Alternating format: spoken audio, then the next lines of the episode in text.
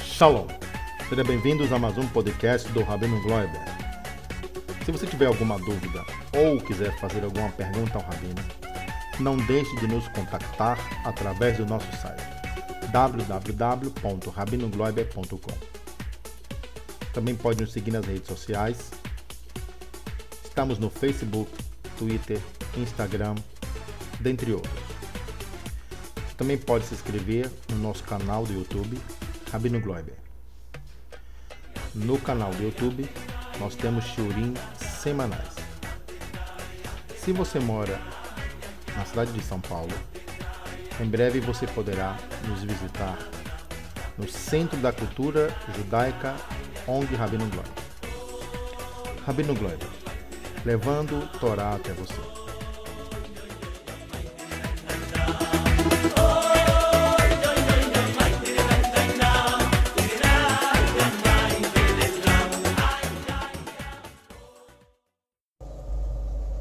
Shalom Uvraha.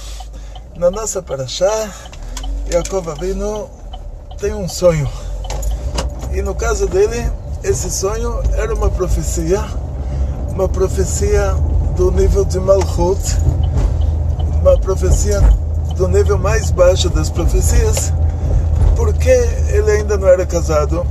Quando Deus criou o homem, diferente dos animais, quando Deus criou o boi e a vaca, Deus criou o boi e Deus criou a vaca. Quando Deus criou o homem, Deus fez uma pessoa só. Uma pessoa de barro, com Deus, a linguagem do Zor, Deus soprou dentro dele uma alma. Essa linguagem de sopro, eh, Deus não tem comparação nenhuma ao material. A revelação divina está muito acima dos conceitos materiais. Mas a, a intenção sopro Diz o Zohar, manda nafar metorre nafar, metorre otome penemeuto. Porque, da mesma maneira, o raciocínio da coisa, a pessoa sopra o que ele tem dentro, ele coloca o que ele tem fora. No caso do boi e da vaca, Deus colocou uma, uma alma animal neles. Agora, no caso do ser humano, do Adão, que era uma pessoa só, o Adão e a Havá era uma pessoa só, Hashem, ele, Deus é usada a linguagem soprou, quer dizer que a nossa alma é uma parte de Deus. Como diz o Zohar, quem sopra, sopra o que tem dentro, para a gente entender esse raciocínio do que é uma alma divina. A alma divina é uma parte de Deus. Por isso que é expressada dessa maneira. Depois Deus separou esse homem em, em, em homem e mulher e essa alma ficou com aspecto masculino, aspecto feminino, mas continua sendo uma alma só.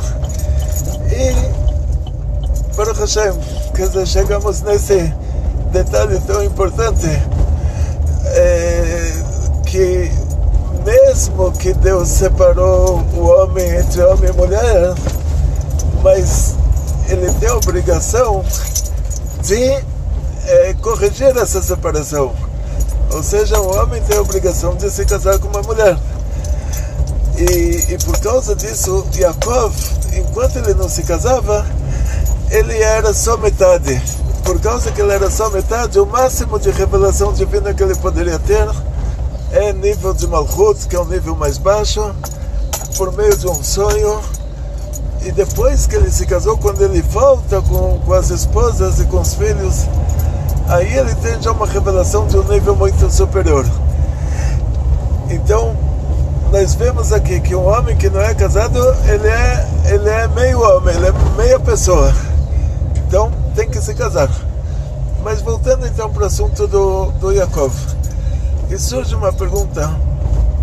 Eh, nossos patriarcas viveram antes da, da entrega da Torá e eles eram obrigados pela Torá a cumprir os sete mandamentos. Abraão, vindo nosso patriarca, ele é considerado o primeiro judeu, porque Hashem pediu para ele fazer o Brit Milá, fazer o, o, esse pacto que o, o sinal desse pacto era a circuncisão e a partir de lá ele se torna o primeiro judeu. Então Isaac já nasceu judeu, sendo que até a entrega da Torá no Monte Sinai, o judaísmo vai pelo pai.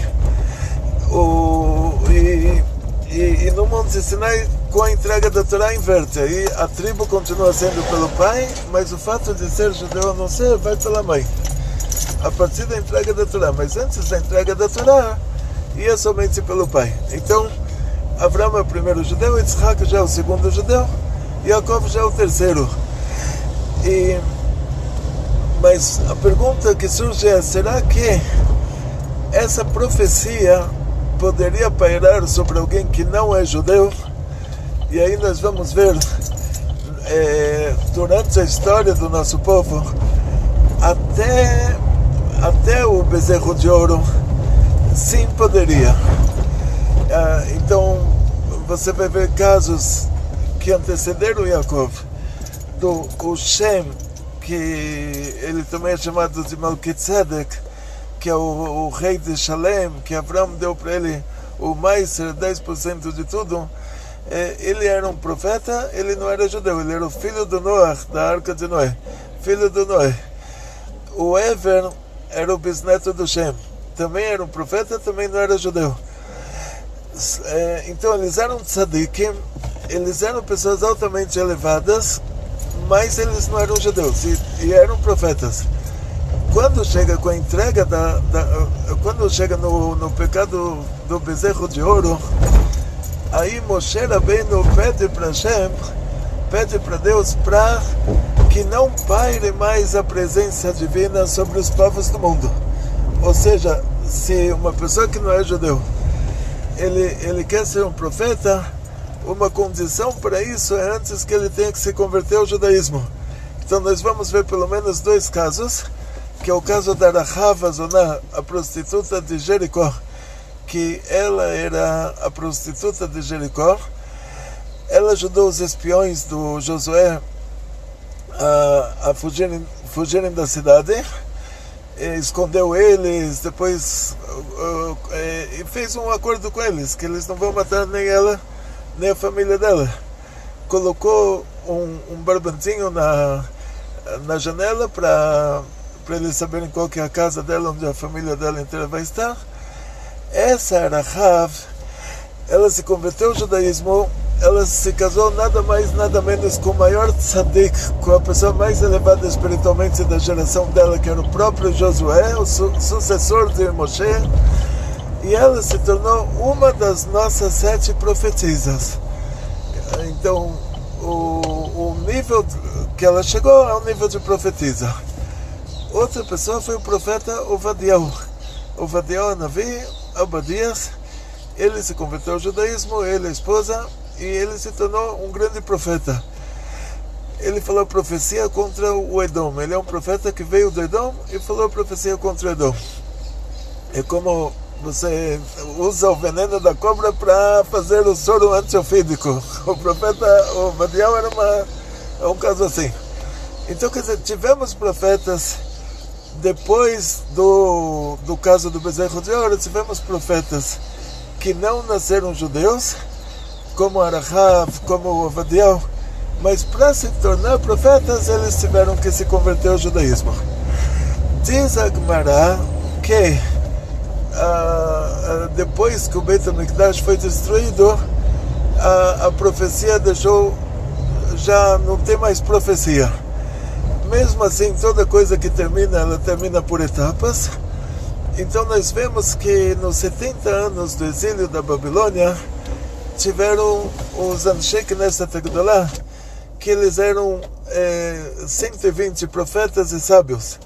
Ou seja, a profecia ainda continuou até a construção do segundo templo de Jerusalém, do segundo Bet HaMikdash, e depois disso não tem mais profecia mesmo. Aí o que a gente diz que tem é um tzadik kuroch HaKoidesh. Uma pessoa altamente elevada que ele está num nível espiritual que, que ele já vê coisas que outras pessoas não veem. É como alguém que ele está observando é, é, numa certa altura, por exemplo, a previsão do tempo. então, ela está no helicóptero, então ela está vendo as nuvens lá em cima, ela está vendo o trânsito aqui embaixo. E, então, imagina espiritualmente falando, a pessoa já está num nível que ele consegue ver o trânsito aqui embaixo, vamos dizer, o trânsito espiritual que está acontecendo, e ele já consegue ver o que vai acontecer para um, o que vai acontecer para outro, por causa desse nível que ele está. E é, é, é, vai ter uma diferença entre o Ruach HaKodesh e a profecia. A profecia é uma coisa mais forte. Por quê? Porque o, o Ruach HaKodesh ele, ele não está interferindo, ele, ele simplesmente está vendo de um. Ele está no lugar mais alto e ele está vendo, então ele pode dar conselhos.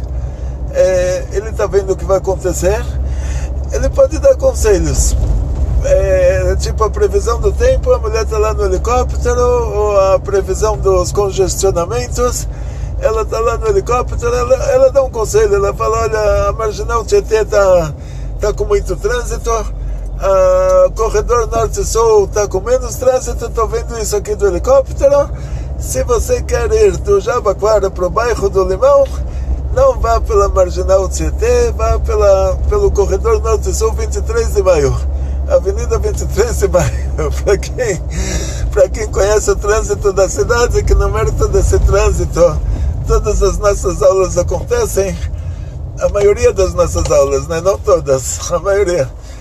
Então, na prática, o Ruach HaKodesh é isso. Ele está num ponto mais alto, que ele é um tzadik, uma pessoa altamente elevada, e ele fala, olha, estou vendo que vai acontecer isso e isso, e por causa disso, te aconselho a fazer a seguinte, a seguinte coisa. Então, dá um exemplo para vocês. Tem uma história com o Alter Rebbe, com o primeiro Rebbe de Chabad, uma história muito, muito legal. É, tinha na, é, na cidade de Vilna, que eles eram pessoas que eles gostavam mais de estudar o lado simples da Torá, não gostavam tanto do lado oculto da Torá e é, eles é, não, não apoiavam muito o estudo da parte oculta da Torá. Tinham lá duas pessoas que eles eram pessoas muito sábias e muito ricos e eles se complicaram com o governo. Mas eles tiveram uma complicação séria. E, e nessa complicação séria, eles já não tinham escolha, eles precisavam de uma, de uma brachá de um tzadik. Já estava acima da, da capacidade deles. E eles receberam um conselho também de alguém de Vilna, de um grande rabino de Vilna. Eles viajaram até o Alter Rebbe, Rabbi Shneur Zalman Gileadi. E, e lá no Alter Rebbe, eles uh, é, pediram uma, uma brachá para o negócio deles. Eles vão ter um julgamento é, é, na capital, em Petersburg, na capital do Império Russo Antigo, e eles precisam de uma bênção, precisam de um conselho.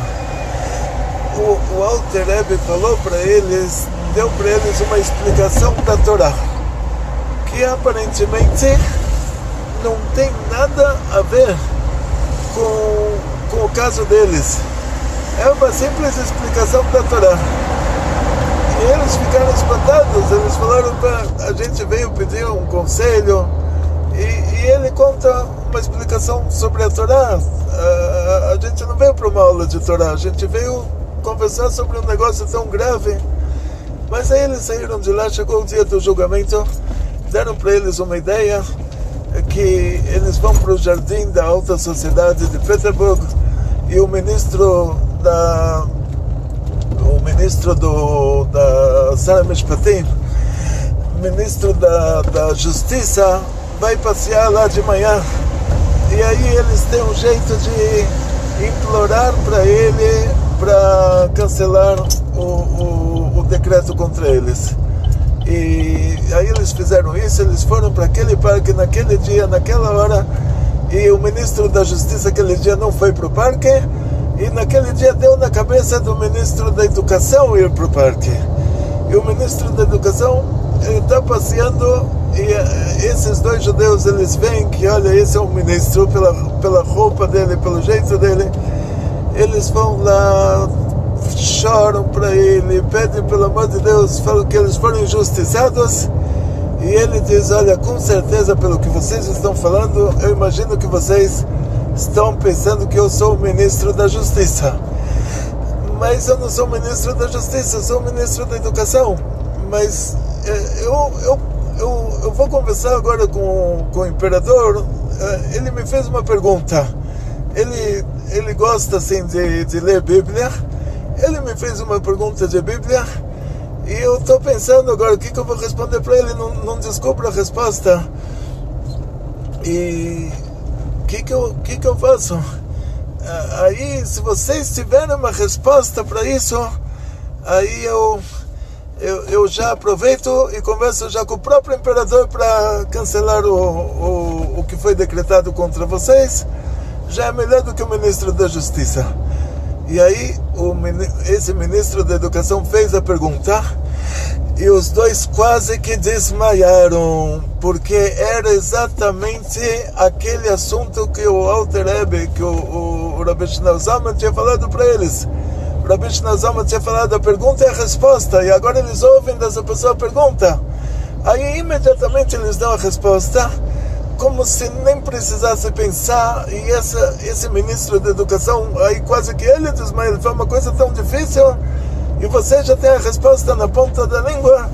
Fiquei muito impressionado com vocês, eu vou pedir para o imperador cancelar o, o decreto contra vocês no mesmo dia o ministro da, eh, da Educação pegou o endereço do hotel onde eles estavam, tudo. No mesmo dia eles recebem a visita de um oficial de justiça, dando, entregando para eles uh, uh, como, é, ou seja, uh, o, teve lá, é uma, é uma história que ela tem algumas versões, mas no final da história, eles estão totalmente libertados desse problema no mérito disso. Então aqui a gente vê um exemplo de um tzadik com Rocha Kodesh. Quer dizer, o, o, o Alter Rebbe, ele já viu qual, ele já viu que eles vão estar lá naquele dia.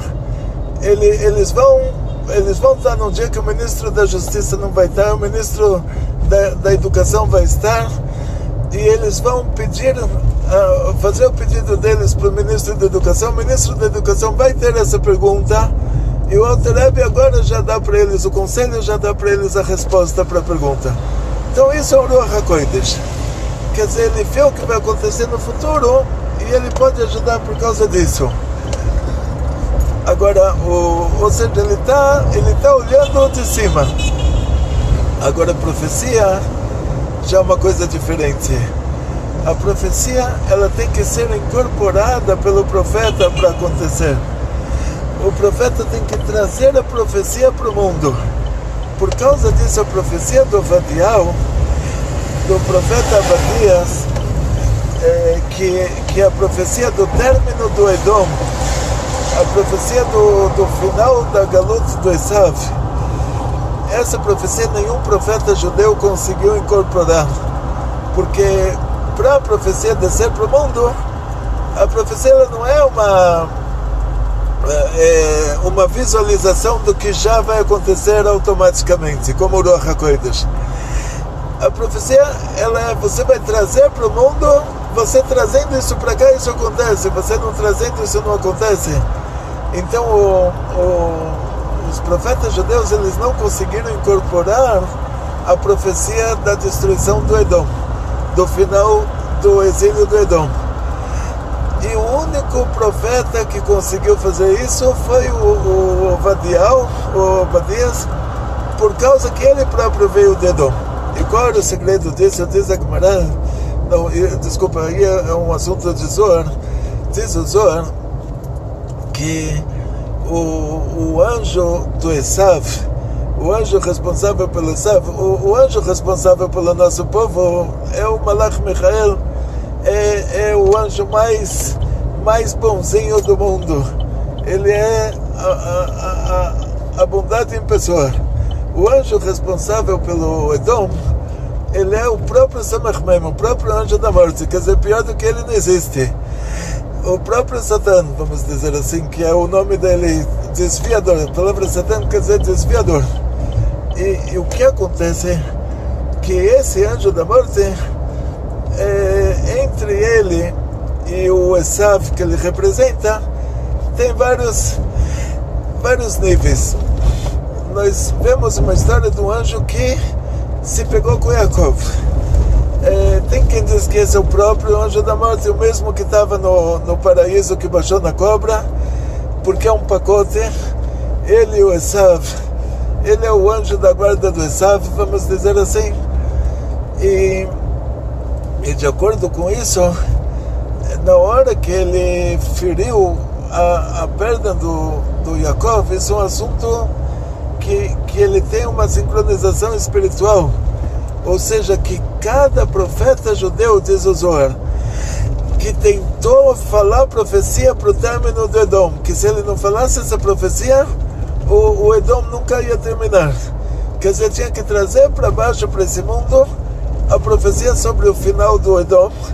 Cada profeta judeu que tentou falar essa profecia, por causa que o anjo tinha ferido a perna do Yaakov, o profeta judeu desmaiava, não conseguia incorporar essa profecia, porque qualquer profeta judeu, ele ele está sincronizado espiritualmente com o, o Yaakov e, e chega nesse nesse nível que na hora que ele vai falar a profecia contra Edom, aí funciona aquilo que o anjo tinha ferido a perna de Jacob, ele não consegue falar a profecia. Assim diz o Zor, o, por isso Deus teve que fazer essa profecia, descer para o mundo, a profecia do término do Edom, descer para o mundo por meio de, de alguém do próprio Edom que se converteu ao judaísmo e se tornou um profeta, e esse era o profeta Ovadiel. Ele era, ele trabalhava no palácio do rei das dez tribos do Ahav, depois que o Ahav foi morto, Yoram ben Ahav, que sucedeu ele, o filho dele. Esse profeta Vadiel, eh, quando a Isabel, a mulher do Ahav, ela era libanesa, era de Sidon, tinha lá, não é povo árabe de hoje, é, é um povo daquela época. era antes do Sanherib misturar os povos.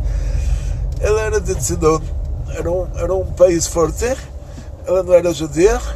Ela fez um decreto para matar todos os profetas de Deus, de Hashem, todos os profetas judeus. E, e aí o Avadiel, ele escondeu 100 eh, profetas judeus, 50, 50 em duas cavernas. Isso mostra que ele não era suspeito, pelo fato de ele ter se convertido do Edom, ele não era suspeito para ela de que ele está muito, muito a favor do judaísmo. Então, a tal ponto, quer dizer, ele devia ter o o recato dele para não expor isso assim de maneira que, que ela suspeitasse. Assim ele conseguiu salvar os 100 profetas. Então, voltando para o assunto da profecia. Então, a profecia só paira a partir do caso do bezerro de ouro lá no, no deserto. Uh, Moisés Rabbeinu pediu para Hashem para a profecia só pairar sobre o nosso povo. Então, o profeta ele pode ser alguém de outro povo, mas que se converteu ao judaísmo. Diz o Zohar que tem mais condições para a profecia, para a profecia parar. Uma condição é que esse profeta esteja na Terra Santa. Ah, mas a, a santidade é, da, do, do lugar e a santidade da pessoa. E, e agora você vai ver que tiveram profetas é, como o profeta Heskel que ele profetizou do, nas margens do Nahar Kvar, lá do, a tradução literal é o nome do rio, o rio se chama já já era antes. Então o, diz, tem uma opinião de que isso vai vai te indicar que ele conseguiu profetizar na Babilônia porque ele já começou a profetizar antes na Terra Santa. E de qualquer maneira a gente vai ver profecias é, que aconteceram fora da Terra Santa, tipo o profeta Daniel. Ele escreveu o, li o livro dele em aramaico, mas essas profecias elas já são não, não são aquele nível de profecia que acontecia é, na, na, terra de Israel. Ou seja, ela já entra em outra categoria, uma categoria mais baixa de profecia. E, em outras palavras, o, a gente chega num assunto que poderemos chamar assim, apelidar de, de uma pequena profecia. E aí vamos novamente para mas apelidar novamente. Deus me livre, a, a palavra profecia, no, no caso, é, é uma, é uma palavra muito grave. Mas vamos apelidar de profecia. Tem casos que que está escrito Nivá, Veledama Nivá. Tipo, ele, ele profetizou e não sabia que ele estava profetizando, tipo que ele, ele falou uma coisa que ia acontecer e que ele nem sabia o que ele estava falando.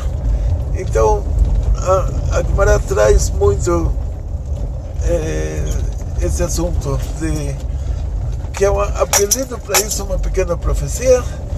E como exemplo a pessoa acorda é, pensando num versículo da Torá.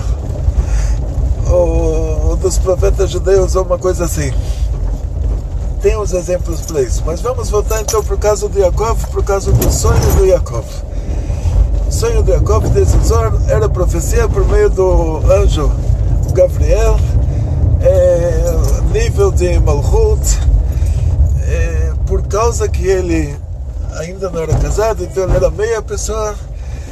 Por isso, na hora que ele levanta, ele fala assim: Deus me ajudar, me trazer em paz para a casa dos meus pais e, e eu vou dar 10% de tudo. Então, porque ele leva em conta que talvez fosse só um sonho mesmo, que talvez, talvez fosse uma profecia, talvez não fosse, porque é um sonho.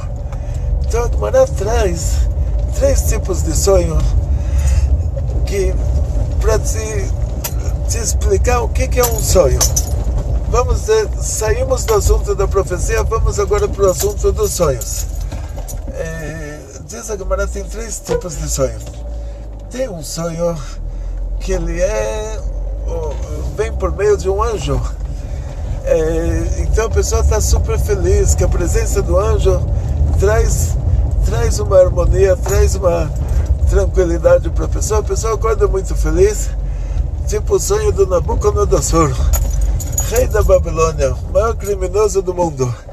Ele acorda super feliz, que paz, que tranquilidade. Chama o profeta Daniel e fala para ele: Olha, eu sonhei que eu estava andando de quatro, eu estava comendo grama. Aí o profeta fala: Então você sonhou que você vai se transformar num animal. E por causa que você estava tão feliz nesse sonho, quer dizer que o sonho veio por meio de um anjo? Então é um sonho que vai acontecer. E aconteceu, ele, ele surtou, virou um animal e é, o outro tipo de sonho, diz Akmará, ele vem por meio de um demônio. Então a pessoa está no desespero na hora do sonho, é um pesadelo. Então esse sonho com certeza não vai acontecer porque é um demônio que está falando com ele. Então ele, ah, mas depois ele sonha que o avião caiu, o trem descarrilhou, o navio afundou. E, e ele acorda de manhã, ele vê no jornal que isso aconteceu. Aconteceu porque esse demônio ele já estava num nível que o que tinha descido de decreto do Tribunal Divino para esse mundo já estava no nível espiritual do nosso mundo, então ele já estava vendo acontecer. Mas não que é, é uma coisa que vai de acontecer de verdade. Tipo, ele, ele pode. É, é tipo. Ele pode dar uma. É, é, como se fosse um jornal. Ou seja, o decreto do Tribunal Divino desce para o nosso mundo. Nosso mundo é chamado de mundo de Asiá. o mundo da ação. É, tem o lado espiritual do Alamaciar, o lado material. No lado espiritual isso já está acontecendo. É, é, Para acontecer no lado material vai demorar ainda mais um pouquinho. Então ele já repassa esse, esse assunto. E qual que é o interesse dele? Diz o Kaf Haim que o interesse dele é que ele te faz isso três, quatro vezes para você ficar autoconfiante, para você falar, olha, tudo que eu sonhei aconteceu. Aí ele te dá um sonho absurdo que não vai acontecer, mas que você fala, ah, com certeza isso vai acontecer também. E, e aí diz o Kafahaim, a pessoa pode até enlouquecer, que ele tem certeza que isso vai acontecer porque ele pegou crédito sobre si próprio. E esse é o motivo que o demônio quer enlouquecer o cara. Então, o, o sonho que é o pesadelo, ele não acontece. E se acontecer, é, é nesse, nesse esquema.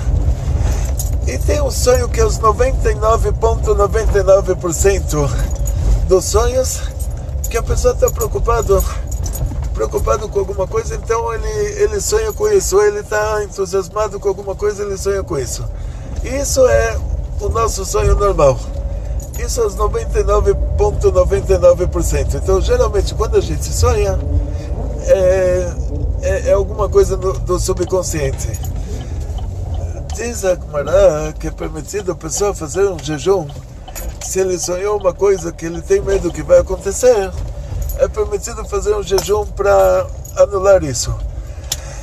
E a nossa pergunta, sendo que a gente está numa geração superficial, que hoje os 99,99% ,99 dos nossos sonhos a gente sabe que é, são pensamentos nossos. Se quer, quer fazer isso, não faz o jejum. Imagina quanto custaria um café da manhã, um almoço, uma janta e dá isso para cá. É, tipo, você faz um resgate de jejum, mas um jejum mesmo não. E com tudo isso, o que você ganha com isso é que você vai ficar tranquilo e aí você não, não vai ficar com fé que a coisa ruim vai acontecer e a sua fé não vai atrair isso, a sua fé não vai trazer isso para você. Ou seja, de vez em quando a pessoa acha que vai acontecer um, uma mudança para pior.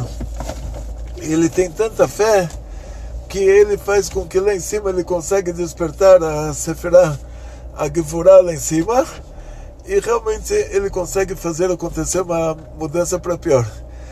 Então, na hora que ele dá uma tzedakah, ele fala, já não vai mais acontecer esse sonho, que já cumpri, cumpri a mitzvah, tipo, é como se eu tivesse jejuado. Pelo menos ele não vai ter fé que a situação vai piorar e pelo menos ele próprio não vai causar com que isso aconteça. Então, de uma maneira bem genérica isso, a gente vai continuar a falar sobre esse assunto dos sonhos mas pega leve com sonhos, porque 99,99% ,99 dos nossos sonhos eles estão nessa categoria de pensamentos subconscientes, principalmente na nossa geração, que tem é, rádio, televisão, que a pessoa tem muito mais sugestões para pensar coisas absurdas do que nas gerações anteriores. Muito sucesso, muita saúde, muito dinheiro, muitas felicidades tudo, tudo, tudo de bom. Novamente, pega leve com sonhos. Becolto.